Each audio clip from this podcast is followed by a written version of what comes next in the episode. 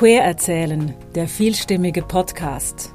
Heute von Chiara Herold mit Fotografix Karin Scheidecker, Playing the Gender Card.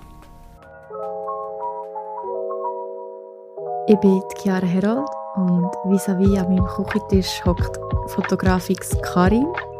Und ich freue mich mega, bist hier. Ich habe ein bisschen Kerzchen aufgestellt, dass es ein bisschen gemütlicher wird und du dich hoffentlich wohlfühlst bei mir. Du hast mir vor kurzem erzählt, dass du dich am non-binären Geschlecht zuordnest, dass du dich außerhalb vom Mann-Frau-Verlauf von Mann-Frau-Zweiteilung siehst und dass es für dich einfach definitiv etwas anderes ist als Mann oder Frau und auch nicht irgendwo in der Mitte. Ähm, wie ist es jetzt für dich, immer als Fotografin bezeichnet zu werden? Ja, sagen wir, irgendwo durch bin ich ja ein bisschen gewöhnt mhm. dran. Aber jetzt eben neuerdings sage ich meistens Fotografix. Oder eben Fotograf in. Mhm. Bisschen Pause. Leichte Pause. Ja. Oder ich sage jetzt, wir verstehen es wie, aber viele Leute übersehen das auch einfach, mhm. das Detail. Aber es ist natürlich schön, wenn es eben die Leute dann auch wahrnehmen. Weil ja halt auch zeigt, dass so wie eine gewisse Sensibilität mhm. da ist auf das Thema. Aber es ist auch nicht so, dass jetzt alle Leute in dem korrigieren, mhm. weil es einfach recht anstrengend ist, oder? Und, und hast dann manchmal das Gefühl, ich arbeite noch dran, das wie so ein bisschen auf eine sachliche Ebene zu bringen, weil meistens ist ja wie so auch ganz viel sagen nicht so Gefühl aus meiner Vergangenheit, mhm. wo der mhm. auch mitspielt. Und dann habe ich manchmal so das Gefühl, ähm, auch wenn ich über das Thema anfange reden, ich, ich, trage auch wie so, so meinen ganzen Rucksack aus der Vergangenheit mit. Und, und das ist natürlich sehr emotional und, und, und auch viel Traurigkeit drin. Und das ist wirklich eine Herausforderung. Manchmal, wie, wie bringe ich das an einen Ort her, wo, wo, wo, wo ich eben nicht so in meiner Emotionalität drin bin mit dieser Thematik, sondern es einfach so ein sachlicher Fakt ist. Mhm. Mhm. Ja. Und darum eben finde ich so spannend, dass, ich habe dir ja kürzlich gesagt, dass ich auch das Gefühl habe, wir ähm, stellen die Leute die, oder, oder ich bekomme nicht die richtigen Fragen gestellt, oder ich habe es gern, wenn ich Fragen gestellt bekomme, die mich so ein bisschen zinieren machen. Mhm. Ähm, was habe ich jetzt sagen mit dem? Vielleicht hast du einfach einen schönen Übergang machen zu deinen Fragen. Zu meinen Fragen. Weil ich habe ja hier auf dem Tisch Zettel und auf diesen Zettel stehen Wörter. Mhm. Das sind noch keine Fragen. Ich mache gerne Gespräche so, dass du Zettel ziehst und auf das reagierst, was dort steht. Einfach so frei assoziieren. Frei assoziieren. Und ich nehme mir raus, dass ich auch immer nachfrage, wenn mich mhm. etwas mehr interessiert, was du sagst. Ja, also. Mal anfangen.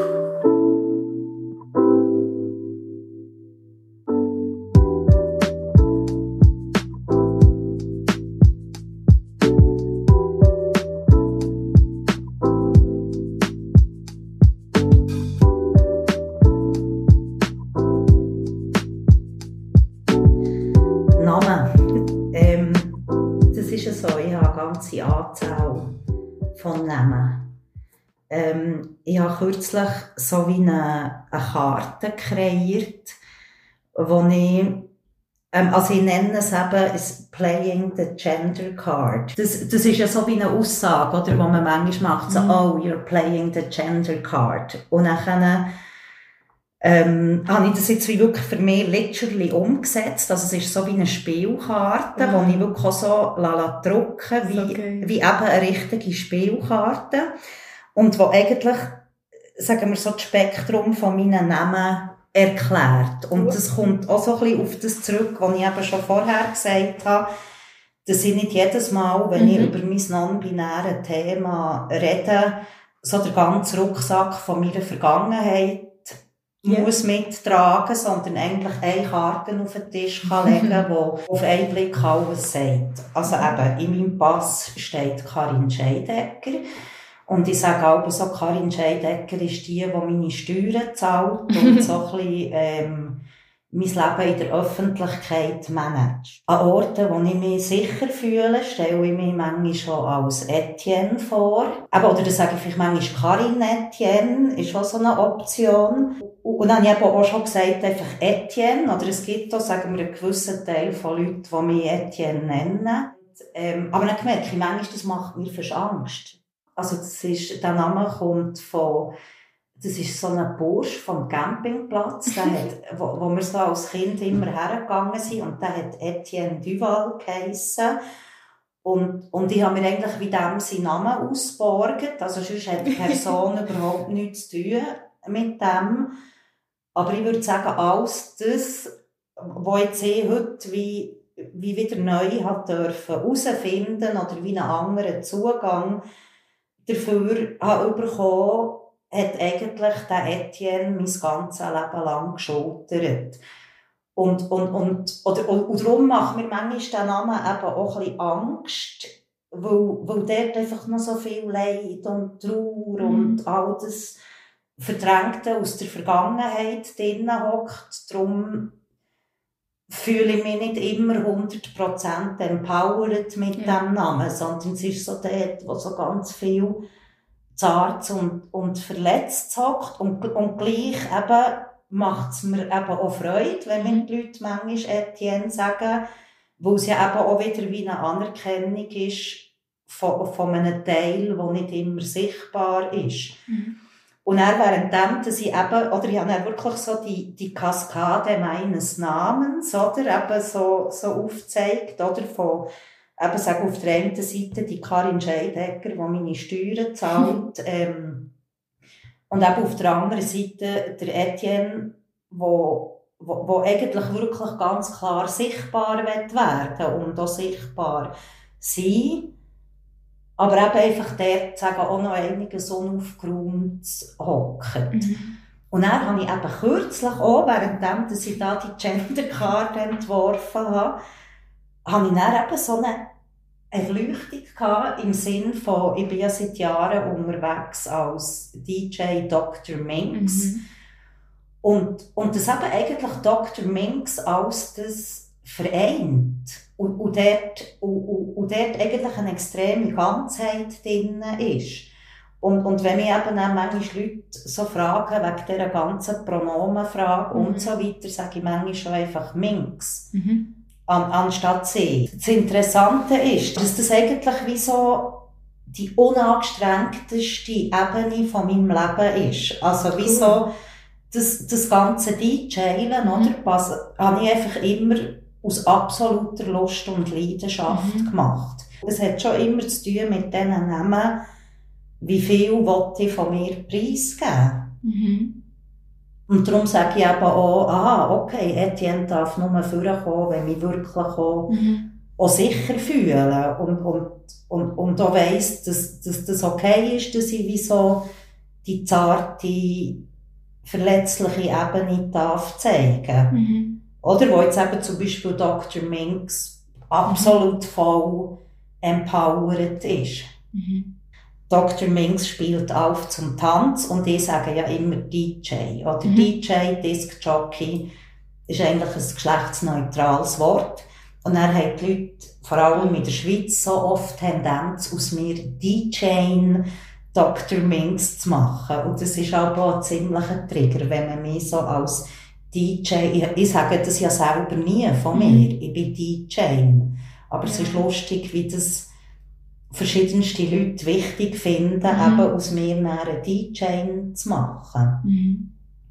Das wäre ein Exkurs zum Thema Namen.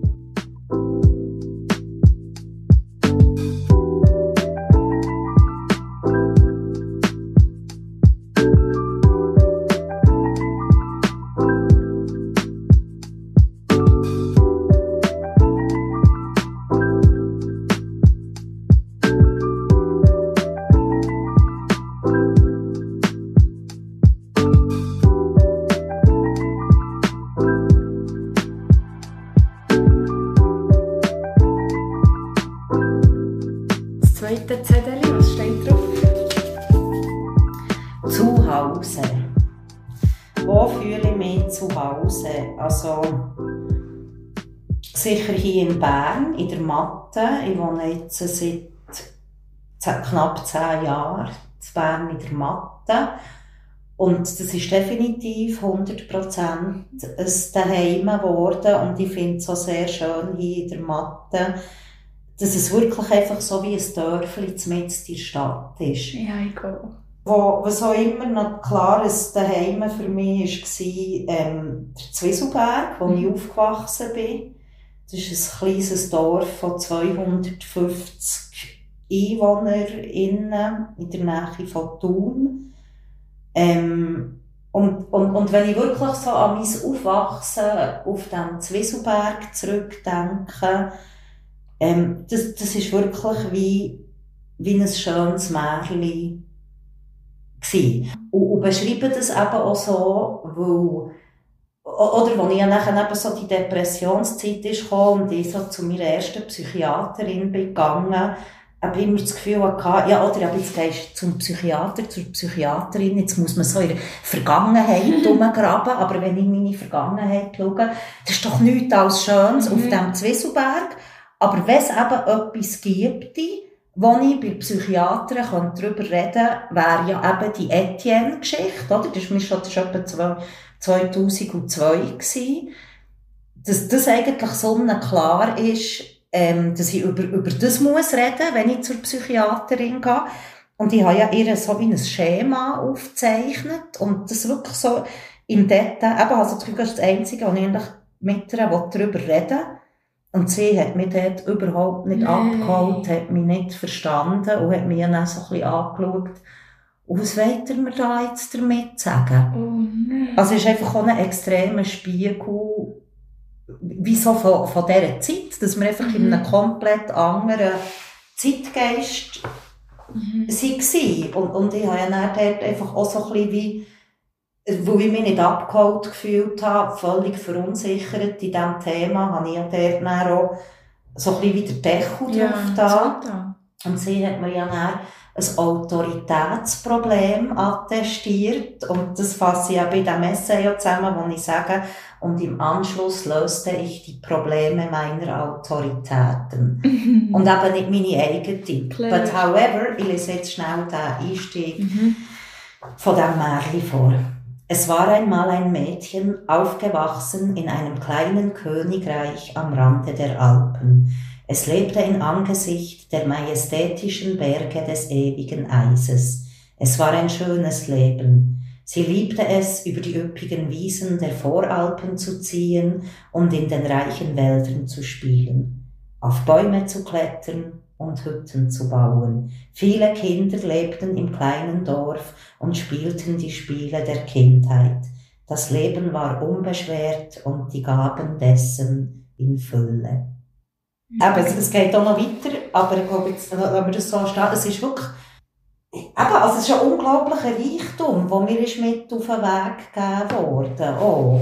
So, also ich sage nicht ein finanzieller Reichtum, aber einfach so eine, Wholesomeness, ich weiß nicht, wie sagt mhm. man das auf Deutsch, so, so eine, eine gesunde Bodenständigkeit, dürfen aufwachsen auf organischem Gemüse, mhm. wo mein Vater mit Liebe selber angebaut hat und so. Also das, das ist wirklich wie...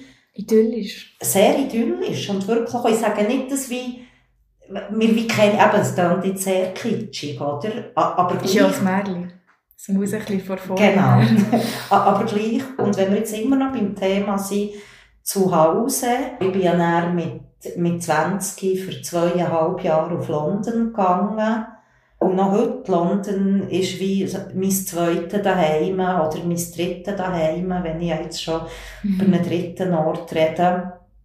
Ähm, genau. Und, und, und das ist dann, wie eigentlich, würde ich so sagen, dort bin ich dann so mit der Welt in Kontakt kommen. Mhm. Und das war natürlich fantastisch, gewesen, oder? Mit 20, das war noch so, das war so die Zeit gewesen, mit den 90er Jahren, oder? Das war so, weißt du, was so alles, so das Indie-Alternative mhm. Musik, und dann, dann ist eben noch Cool Britannia gewesen, oder? Und heute haben wir irgendwie Brexit. Brexit und, ah. oder, also es war paradiesisch gewesen. Irgendwie zu welchen Aftershow-Partys yes, eingeladen cool. worden. Oder, irgendwie auf dem Tourbus gelandet mit deren und dieser Band. Bist du dann ähm, einfach DJ oder, oder? Nein, DJ habe ich ja schon viel früher, ah, okay. schon, schon mit 17 zu tun im Mokka. Wirklich? Im Mokka? Zu tun im Mokka. Und dort wirklich Bless Bad One-Licker. Mhm. Ich sage ja immer, der Bad One-Licker war mein kultureller Ziehvater. Gewesen wo eben auch so zu einer Zeit, oder, wo, das war natürlich eine Gielen-Sache, mhm. oder, alle coolen DJs waren Gielen mhm. gewesen. Und, und der Bedu hat mir wirklich extrem den Weg gegeben, dass ich DJ geworden im, im Mokka, ja. Aber ja, seit mehr als, eben, als ich 17 war, jetzt bin ich 45, also seit fast 30 Jahren. Seit 28 Jahren bin ich als DJ unterwegs. Cool. Und eben, aber was zu London definitiv angefangen hat, ist eben mit der Musikfotografie. Wo ich auch viel eben nachher, oder mein Nachbar zum Teil, oder eben dann, mhm irgendwelche Bands, die noch nie jemand gehört hat davon, eben können fotografieren dann zumal natürlich alles noch auf Film, mhm. oft schwarz-weiß, habe ich so Bandfotos gemacht und habe dann nachher für äh, Bull and Gate in Kentish Town ähm, ja, habe ich dann eigentlich regelmässig angefangen Bands fotografieren und die haben dann ihre ähm, haben so ein Programmheftchen gehabt, wo meine Bilder dann nachher sind gekommen. Also das sind so meine ersten, ersten Publikationen gewesen, von Bildern. Mit 20? Ja, 20 plus. Und, und, und eben der Nick, bei dem, wo ich immer noch wohne, wenn ich auf London gehe, das ist, das ist eigentlich, er hat mir nachher die erste Publikation beschert. Ähm, ich, ich habe dann ihre Band gefotografiert, Diary, so Spoken Word Band. Und ich habe die fotografiert, so in ihrem Bandraum, wo wir so mit, alles so düster dunkel, und dann haben wir so mit recht lang belichtet und so mit der Taschenlampe den, den Leuten aufs Gesicht geschonen. Also es ist recht wirklich so ein kunstvolles Bild. Ghostly. Und, und das ist dann so in einer Nord-Londoner Tageszeitung gekommen. Das ist meine erste fotografische Publikation. Gewesen, ja.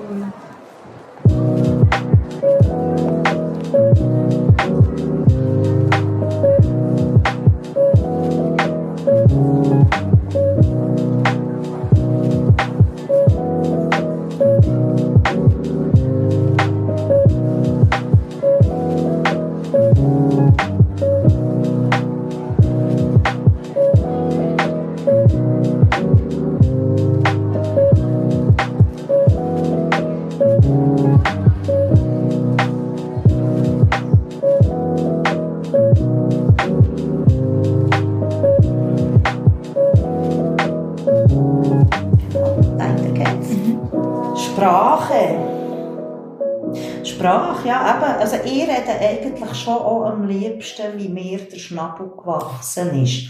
Und ich, ich finde eigentlich so, so das breite Berndeutsch finde ich super. Also ich habe wirklich das Gefühl, ich kann mich so in Berndeutsch am besten ausdrücken. Und eben, ich habe zweieinhalb Jahre in London gelebt, bin ähm, habe ich ein Zeitchen auch Englisch unterrichtet nachher. Also in, in Englisch bin ich fließend und ich hatte, ich hatte dann nach dieser Englandzeit so eine Freundin gehabt und, und das war noch aus der Zeit gewesen, wo wir haben einfach einander Liebesbriefe geschrieben. Also wir haben noch weder SMS noch können, ähm, mhm. E-Mails schreiben.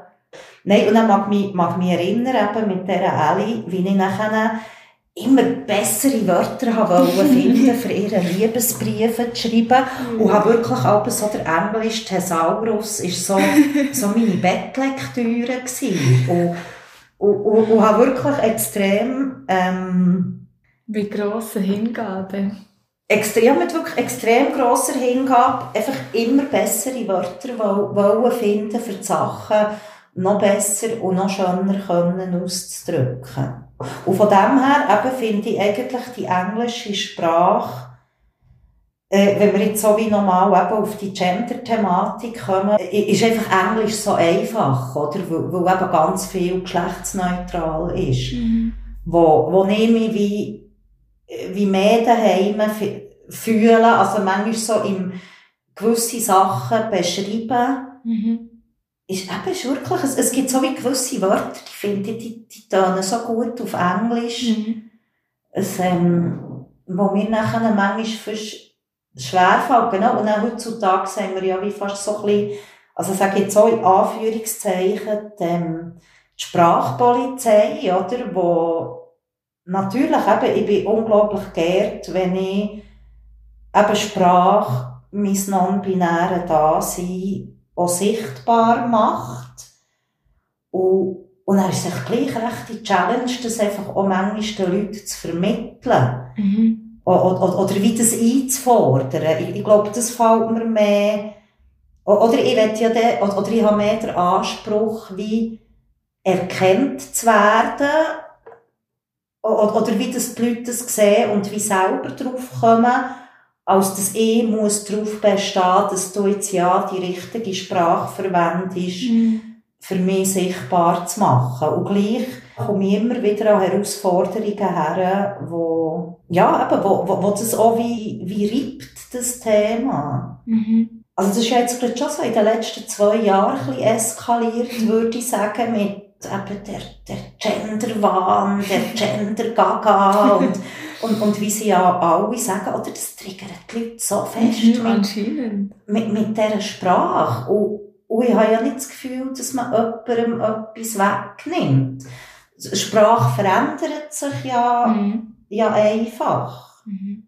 Und genau, und dann staune ich dann eben manchmal, ich kenne jetzt auch eine Person, die ich eigentlich als, würde ich sagen, ich nenne jetzt keine Namen, mhm. konservative alten weißen Mann einschätzen und, und in vielen Thematiken die, die Rolle auch sehr erfüllt.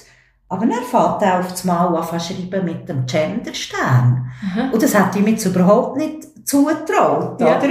Und, und, und dann sind irgendwie, eben, ist es jetzt langsam im Mainstream angekommen, ah, dass man den Genderstern oder Gender Gap oder weiss ich was kann brauchen. Und jetzt das Neueste ist ja das mit diesen Doppelzeichen. Und, und das finde ich eigentlich noch viel schöner, weil ich finde auch, oder, ich, ich, ich schreibe ja den Stern manchmal schon mhm. eben am Ende von meinem Namen, also Kari Stern N. Mhm. Und, und dann manchmal mache ich ja ein dezentes Pünktchen, mhm. oder, nach dem I und zwischen dem N, weil ich manchmal so ein bisschen finde, der Stern ist so ein bisschen inflationär. Und das ist eben krass, wenn wir auch nochmal zum Thema Namen zurückkommen können. Es hat eben auch immer damit zu tun, wie schreibe ich meinen Namen entsprechend, wie ich das Gefühl habe, was kann ich meinem Gegenüber mhm. zumuten. Oder so, wenn ich sie wie nicht will, eben zu full in your face mit dem Genderstern, ah, dann mache ich das Pünktchen. Mhm. Nachher manchmal denke ich, ja, ich mag jetzt nichts, aber es ist nicht Karin Scheidegger, die, die die Steuern zahlt, äh, schreibe ich einfach Karin, muss ja nicht, und und dann habe ich herausgefunden, eben, ich habe zwar lange immer gesagt, eben, dass man dann immer überlegen, wie viel kann ich meinem Gegenüber zumuten. von mir zumuten, aber dann habe ich auch herausgefunden, aber es hat ja auch damit zu tun, wie viel ich Preis geben. Mhm. Und, und, und darum habe ich ja nachher eben wie, wie, wie die Gender Card gemacht, die ich vorhin schon erzählt habe, das ist wirklich ein grosses Thema gewesen im, im letzten Jahr, dass ich eigentlich bei jedem E-Mail, bei jedem SMS, das ich schreibe, mir dann überlegen, ah, mit welchem Namen umschreibe ich jetzt? Mhm. Und, und, und, dass mich das aber manchmal schon recht gestresst hat, oder? Mhm. In vielen Orten haben wir jetzt eben manchmal schon wie, bin ich irgendwie auf dieser Karin Etienne Ebene, wo, wo ich es wie als Doppelnamen brauche. Mhm und, und sagen nicht so, in der Öffentlichkeit brauche ich, also, brauche ich eigentlich meistens jetzt Kari Stern an. Mhm. Ja. Aber ja, ja, du, du siehst, ich komme so richtig in Fahrt.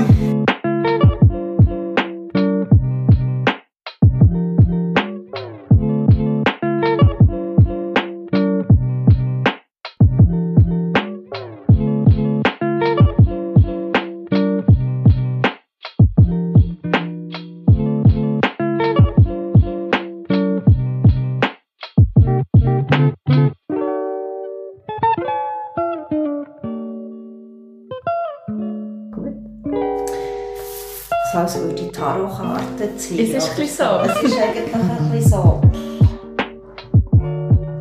Ein Körper steht auf dieser Karte. Also ja, ich würde sagen, grundsätzlich bin ich schon daheim in meinem Körper, aber manchmal stehe ich auch ein bisschen neben mir selber. Es, es sind es sind einfach wie so ein bisschen Fragen, würde ich schon sagen, die ich manchmal wie, wie ausblende. Aber nein, eben auch das, ich bin dankbar, dass ich einen gesunden Körper habe. Und, und dann eben, sind natürlich schon so gewisse körperliche Fragen, die auch so mit dieser ganzen Trans-Thematik zu tun haben, wo, ja, wo ich einfach ein bisschen tiefgründiger, glaube müsste mhm. Daran hergehen. Aber du kannst ja mal versuchen mit ja. dieser Frage. Sind dir gewisse Teile von deinem Körper mal wie fremd gewesen? Oder hättest du gerne nicht gehabt? Ich kann es einfach gut ausblenden. Mhm. Ich weiß nicht, ob du den schönen Zeitungsartikel gelesen hast, wegen meinem oben ohne Schwimmen. Nein, bist du in Zeitung gekommen? Ja, aber also anonymisiert. Die Freiheit des nackten Oberkörpers heisst ähm, die Überschrift mhm. von, dem, von dem Text.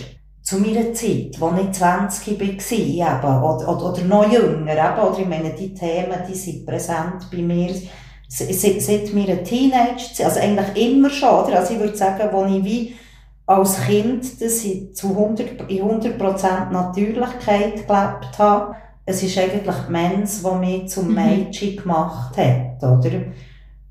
Und, und, und, oder? Und sagen, wäre ich dann zumal, hätten wir schon in einer Zeit gehabt, wo du 100 so Trans, Transition-Videos auf YouTube kannst schauen und this is my mom, my voice, two months on Testosterone und so und, und, und die Leute so ihre, ihre Journeys mhm. über ihren Weg eben und so beschreiben. Ähm, aber es ist gleich so ein bisschen wie eine Ebene, wo ich wie Angst habe. Und, und, und ich glaube, ich habe wie das Gefühl, oder Angst ist vielleicht das falsche Wort, aber ich würde sagen, ich bin mit meinen zarten 45 vielleicht auch an einem Punkt, wo, wo ich kann sagen kann, ich habe jetzt nicht das Gefühl, dass, wenn ich mein Äußeren würde ändern, dass das mich mehr mhm. zu der Person macht, wo ich mich vielleicht innerlich fühle. Aber eben, das Bedürfnis, das ich definitiv habe, ist, ist eben der mit dem oben ohne Schwimmen. Mhm. Und, und das ist auch sehr schön, das Bild hier, wo, wo da das Cover von meinem Essay ist. Das, das bin ja ich als Kind und eigentlich bin ich meine ganze Kindheit also, also eben, das ist wirklich einfach immer wollen, einen platten Oberkörper haben. Oder, was sagen jetzt meine Schwester schon, ein Bikini-Oberteil angelegt hat, wo, wo sie noch absolut keine Busen hatte, habe ich eigentlich immer wollen, oben ohne sein, weil das ist so, ich würde sagen, schon so etwas, wo, wo mir mein Vater so vorgelebt hat, mhm. so. Der hat eben, das ist im Garten im Krauen mit dem Blutranzen, ist, ähm, die, die, die ganze Sommerferien auf dem Campingplatz mit dem blotten Ranzen. Also ich nenne das jetzt so, weil das mein Vater immer ja. so, so gesagt hat. Mhm. Und, und, so habe ich eigentlich auch immer wollen sein. Mhm. Und, und dann würde ich sagen, hat sich das, oder, und, und dann, warum habe ich Bikini-Oberteile oder ganze Backkleider angelegt? Weil es halt Konventionen so wollen. Mhm. Und, und, und dann habe ich, das ist jetzt, also es ein Prozess über mehrere Jahre, aber ich habe mich dann wirklich von diesem Bikini-Oberteil befreit. Ich gehe im Marzili so Längen schwimmen und habe dir die, die Geschichte nie erzählt. Dass dann alle Badmeister von Marzili informiert worden, dass da hier eine Person oben ohne kommt, kann schwimmen und dass das okay ist das war dann wirklich ein erster Durchbruch gewesen, oder? Ja. Weil so, ich habe es lange so verstohlen gemacht, oder? So, oder das ist wirklich so das absoluteste Fremdteile, das mhm. Bikini-Oberteil. Und, und ich habe mein ganzes Leben lang noch nie ein BH an. Und dann finde ich einfach von allen Orten, wo man ein BH könnte anlegen könnte. Ja, vor allem, wenn es noch heiß ist. ist, ist einfach das Baden, das Schwimmen der absolut absurdeste Ort. Ich begreife es nicht. Und dann habe ich dann viel, aber wenn ich dann so länger bin, schwimmen, bin ich zwar vielleicht mit dem Oberteil ins Wasser, mhm habe die erste Länge noch mit dem Oberteil geschwommen und dann habe ich so mhm. verstollen an den Rand gelegt mhm. und so. Und, und, ich meine, ich bin ja unter Wasser, also das sieht, man, ja. sieht ja niemand. Aber das, das habe ich recht lang so ein bisschen verstollen gemacht. Aber dann irgendwann habe ich es dann, eben habe ich den Teil auch überwunden gehabt und habe es wie nicht mehr verstollen im Bad abgezogen, sondern bin mit geradem Schritt äh, vom Bassinrand einfach reingegangen yes. und schwimmen. Mhm. Und dann ist ja mal eine Badmeisterin zu mir gekommen und sagt so, habt ihr kein Oberteil und so. Und so quasi nicht, sie hat gesagt, hier darf man dem Fall nicht oben ohne sein. Oh. Und dann sage ich so, ja, ich, ich tue ja nur schwimmen. Und so. Und dann hat sich recht so eine, so eine Diskussion mit, mit ihr gegeben. Und, aber er hat gesagt, ich habe Käse und so, ich schwimme immer so. Und, ja, aber man, ich weiss so quasi, schon im Bad darf man ja, aber dann irgendwie eben beim, am Bassenrand nicht. Und dann hatte ich mit ihr eine sehr lange Diskussion gehabt, eben über non-binäre Menschen und das im Allgemeinen, äh, Transmenschen viel gar nicht mehr baden, weil sie eben oder ich höre eben auch, auch, auch von vielen Menschen, oder, die, die die Mastektomie machen und dann sagen, oh, jetzt kann ich endlich mhm. baden und so. Mhm. Und er eben, aber hat das wirklich, und dann haben wir eben das lange Gespräch gehabt über, wie das im Marzili umgegangen, eben mit Transmenschen und so. Und, und er hat sich das völlig fasziniert und er hat sich tatsächlich eben alle Badmeister und Badmeisterinnen ah, informiert. Punkt gewesen. Ja, und, und, und will ich aber eben sagen, anstatt heute führe ich lieber den Dialog ja. mhm. und, und kann auch nehmen, den Dialog, ja. anstatt dass ich das Oberteil müsste ja. anlegen Also ich, ich gehe heute auch nicht mehr ins Hallenbad. Oder? Weil, weil dort habe ich ja die Barrieren noch ja. nicht ich glaube, der einzige Ort, wo ich das Oberteil aus Zwang noch würde anlegen würde, ist das Alpamare. Als ich mit meinem Götti-Bub ins Alpamare bin gegangen, ja. habe ich das Oberteil mal wieder müssen anlegen. Mhm. Nein, aber, und dann sagt auch so eine Freundin von mir, laufen wir so von Marzili ins Eichholz rauf, und dann sagt sie so zu mir, hey, merkst du das nicht, wie die Leute mhm. anschauen?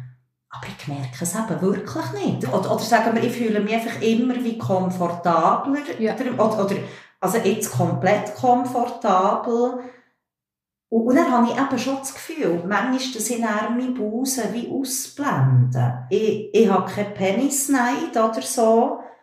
Mhm. Aber ich wünsche mir einfach, dass ich den ganzen Sommer den plotten Ranzen haben, eben in so einer Selbstverständlichkeit, wie das mein Vater immer gemacht hat. Mhm. Und, und bin dann manchmal schon recht triggert, weißt, wenn irgendwie so, so Typen so ja. in ihrer Selbstverständlichkeit, so, auch, auch in Orten, oder, wo, wo du jetzt vielleicht gar nicht so würdest oben ohne sein, aber ich meine, es läuft irgendein Typ oben ohne über einen Bahnhofplatz mhm. an einem höllenheissen Sommertag, das spricht ja kein Mensch an. Mhm.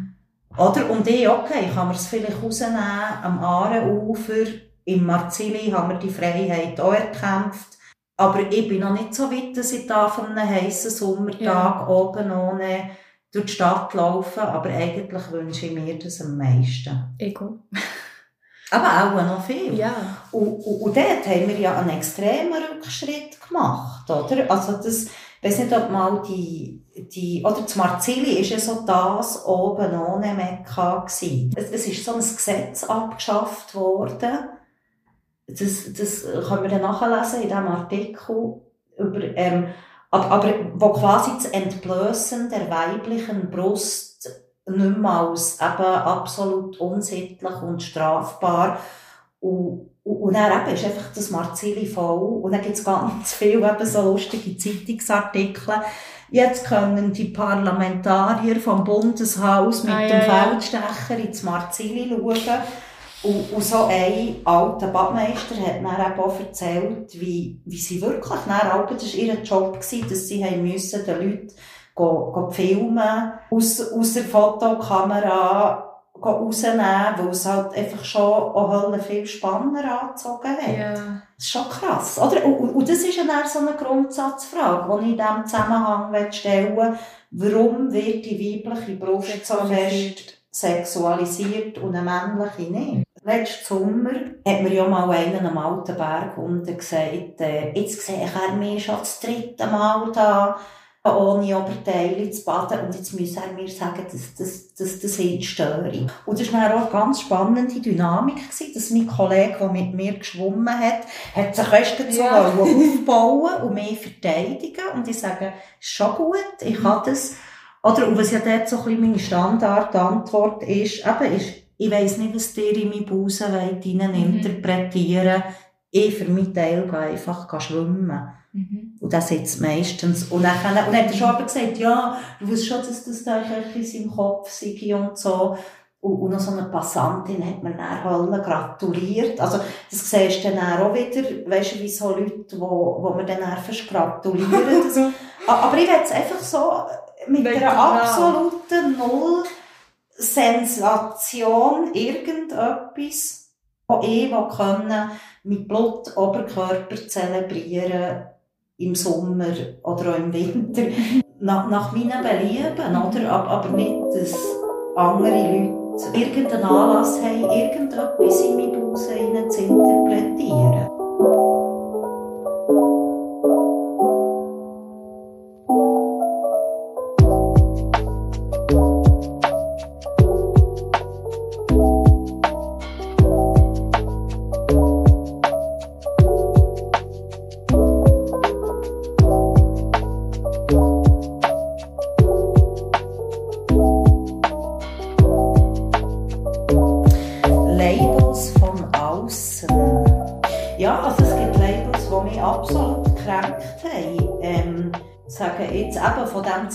Zeitpunkt an, wo ich mit dieser Frau in England bin zusammengekommen, ha- haben ja mich einfach die Leute lesbisch genannt.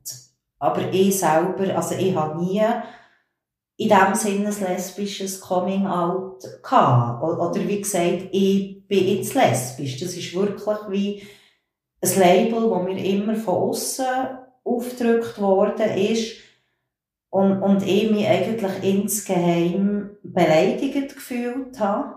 Aber wie keine besseren Wörter hatte, für dem entgegen zu haben. Und, und dann kommt ja eben auch die Etienne-Persona rein. Oder, oder wo, wo, wo, ich, ich würde sagen, genau von dem habe ich gelitten, dass ich einfach mich das Leben lang gefühlt habe wie ein heterosexueller Mann und, und nicht wie eine lesbische Frau. Mhm. Und, und, und die Leute, die mir richtig zugelassen haben, oder, oder wenn dann wie genug Nähe entstanden ist, habe ich das schon dann so erklärt. Eben be bevor ich moderne Wörter hatte, habe ich immer gesagt, ich bin ein heterosexueller Mann im Körper von einer Frau, ohne dass ich jetzt das Gefühl habe, ich müsste irgendwie körperlich etwas ändern. Und gleich, oder, habe ich mich ja so, sagen wir, in dieser Frauen-Lesben-Szene bewegt und so.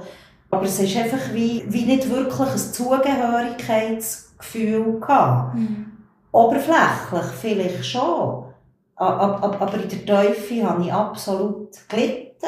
Und dann ein Label, das mich auch immer aufgeregt hat, ist so als Kiffer stigmatisiert zu werden. Als ich ja eben da mal in der, in der Klinik war, wo ich da mein, mein Burnout hatte, ähm, oder wo ich ja heute weiss, oder, dass das eben eigentlich ja alles mit, mit dieser Trans-Thematik zu tun hat, was mich da, da, da ganz Depro, Psychiatrie, Strudel reingebracht hat und so. Aber es hat so eine Zeit gegeben, wo man mir einfach hat weiss machen, ah, dir geht's nur so, weil du so viel kiffst.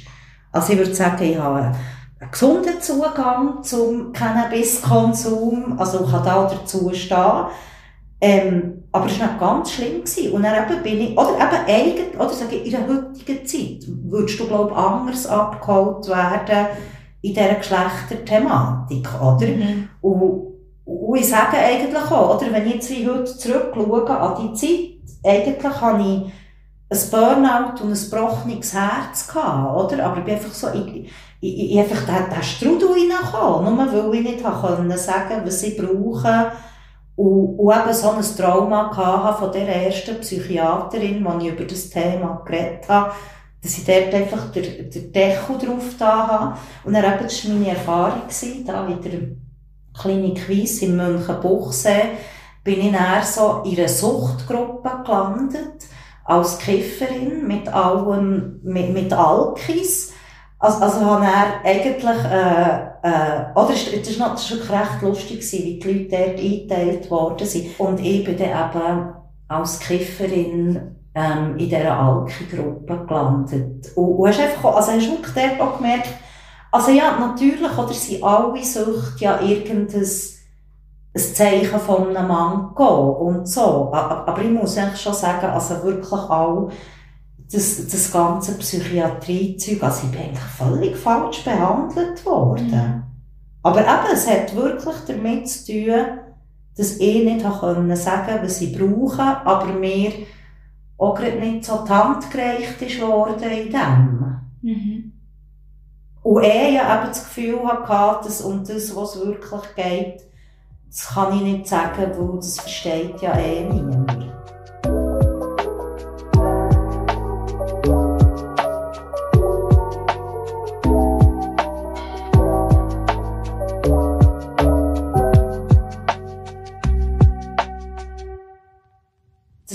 Bild von dem heterosexuellen Mann, den ich nie hat dürfen sein, das kann ich heute vielleicht auch ein bisschen auflösen. Also, also weißt, du, merken, wieso all die Ängste und eigenen Beschränkungen, die dort ringsherum sind, hat ja auch mit unserer Sozialisierung zu tun und, und mit unseren Ideen, ah, was ist der Traum von einem Mann? Oder ja, da bin ich auch noch nicht ganz fertig mit, mit Aufarbeiten von, von dieser Thematik, wo ich, wo ich wie neue, neue Wörter und, und, und neue Definitionen finde für all das. Also ich habe jetzt wirklich das Gefühl, so wie mit, mit, mit 45 darf ich das vielleicht alles wie normal ko komplett neu lernen. Klar.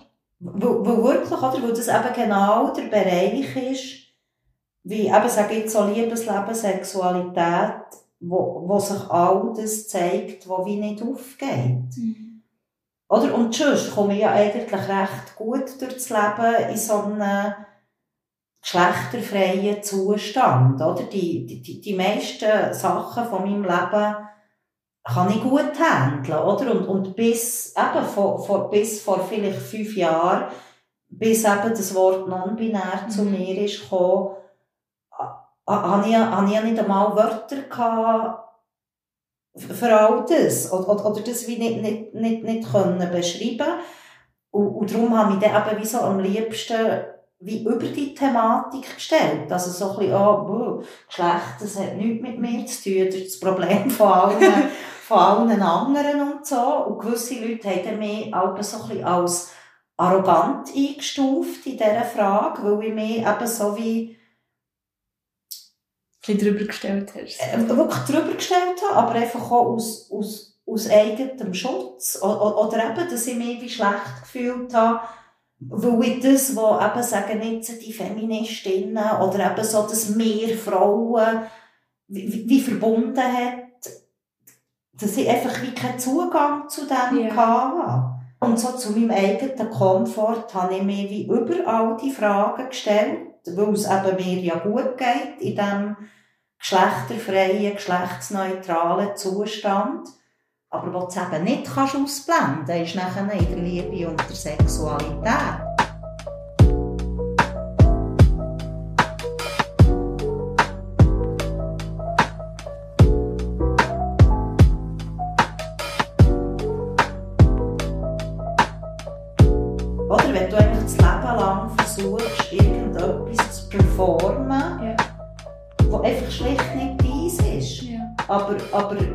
Die Welt funktioniert halt so. Und dass ich eben wirklich nicht eine lesbische Frau bin. Und hast du nie in einer Beziehung gelebt, wo nicht zwei lesbische Frauen waren, sondern du als non-binäre Person hast können sein? Das hat es noch nie gegeben. Nein. Aber ich bin ja natürlich jetzt so seit etwa fünf Jahren Single. Mhm. Was wünschst du dir, wie muss alles idealerweise sein, für dass du dich einfach kannst erstens ausdrücken und zweitens wie gesehen und erkannt fühlst? Mm, das ist eigentlich schon zentral, die, die non-binäre Ebene sichtbar zu machen. Oder sichtbar, einfach auch sichtbar zu sein in dem, oder? Weil es einfach wirklich äh, etwas ist, was ich wie das Leben lang abgeschluckt habe. Obwohl eben, dass das wirklich seit meinem jüngsten Alter absolut greifbar und da war. Aber einfach ein anderer Zeitgeist war. Aber, aber, oder am besten geht es mir ja eigentlich, wenn ich wieder, also wenn es eigentlich gar nicht um Geschlecht geht. Mhm. Mhm. Habe vielleicht so eine Qualität, die ich als Dr. Minx habe, oder? Wo ich wie, ähm, Platte in die Luft kann schiessen und es macht mir einfach nur Freude. Meine Musik, meine Lieblingsmusik für Leute spielen und du hast einen Dancefloor vor dir von, von Leuten, es allen Spass macht und tanzen. Und, und heute verstehe ich das natürlich schon auch anders, dass man eben gewisse Sachen ja muss thematisieren, dass sie überhaupt existieren. Eben heute mache ich das viel, viel natürlicher. Also das sehen wir ja jetzt an dem Gespräch heute mhm. hier. Also, also gell, das ist, du kannst jeden zweiten Tag eigentlich ein Coming-out haben. Oder, ja. also, das, das heisst ja nicht, ich habe mich jetzt im 2017 als non-binäre Person geoutet und, und jetzt ist das einfach klar, oder? Mhm. Also du kommst nonstop immer wieder an Situationen her, wo du entscheidest, tue ich mich jetzt mhm. Alte oder schlucke ich es einfach stumm ab. Obwohl das die eigentlich triggert. Aber manchmal weisst du einfach, dass es wie, oh, jetzt einfach auch ein bisschen, ja. äh, ein bisschen einfacher ist, ähm, jetzt, es halt nicht zu thematisieren, mhm. oder? Und, und, ja, also ich wünsche mir eigentlich, dass das so, so ein eine Selbstverständlichkeit überkommt. Wie war es hier für dich? Gewesen? Jetzt unser Gespräch zusammen. Mhm. Ja, also, also absolut wohl, oder? Und, und, und das schätze ich eigentlich auch, dass ich das eben immer mehr schaffe, ja. so zu normalisieren. Mhm. Und ich hatte ein bisschen Angst, weißt, dass, dass ich die so wie ein bisschen festschreibe auf einfach das Queere da sein eben, was ja du für mich eigentlich nicht bist, nur. Genau. Und also ich habe natürlich jetzt sehr viel preisgeben, mhm. habe ich das Gefühl. Ja. Also es ist einfach wie ein gemütliches Gespräch zwischen uns gewesen und, und jetzt nicht, dass ich das Gefühl habe, oh, ich muss jetzt alle komplizierte Interviewfragen beantworten. beantworten. Oder auch nicht, dass du weißt, wie schon ein vorgefertigte Ding hast, was du jetzt willst hören mhm. Also ja, für mich ist äh, Machen wir wieder mal. Wir können wirklich jetzt noch zwei Stunden weiterreden, aber ich glaube, wir machen hier mal ja. Schluss. Merci vielmals, schön, dass du da Danke vielmals.